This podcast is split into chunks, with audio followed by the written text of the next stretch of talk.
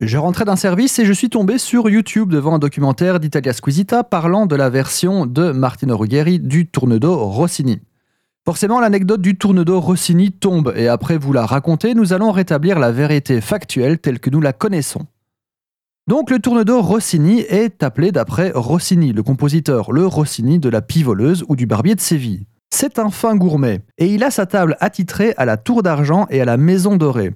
On parlait pas encore d'étoiles à l'époque, mais ce sont deux très hauts lieux de la gastronomie du 19e siècle.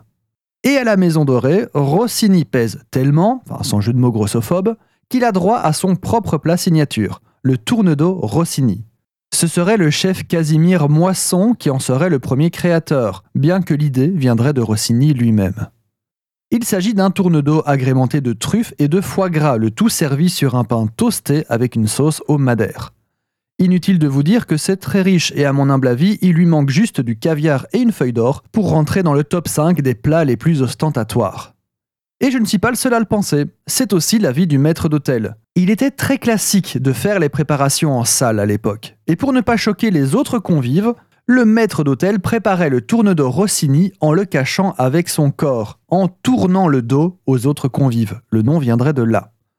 Il existe une version de l'histoire où c'est exactement l'inverse. Rossini demande qu'on lui tourne le dos à lui. D'autres où il ne fait pas la préparation en salle, mais cache simplement le plat aux autres clients. Alors, à votre avis, réalité factuelle ou grosse légende indémontrable? Grosse légende, évidemment. Déjà, la paternité du tourne-d'or Rossini change au gré des lectures, de Moisson à Carême en passant par tous les autres chefs contemporains.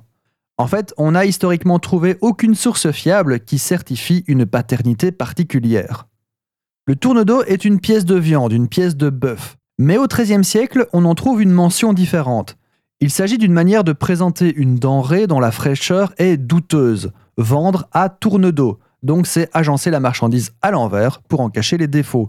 Et ça ne s'applique pas qu'au bœuf. Ça peut être du poisson, des légumes, enfin ce que vous voulez. Le tourne-dos, la pièce de viande, doit maturer quelques jours pour atteindre son goût optimal. Et il fut coutumier de parler de tourne-dos, ces pièces de bœuf qu'on oubliait quelques jours. Voilà pour résumer. On a bien quelques indices, quelques pistes, mais je pense qu'on ne connaîtra jamais sa réelle étymologie. Mais bon, ça fait toujours une histoire à raconter.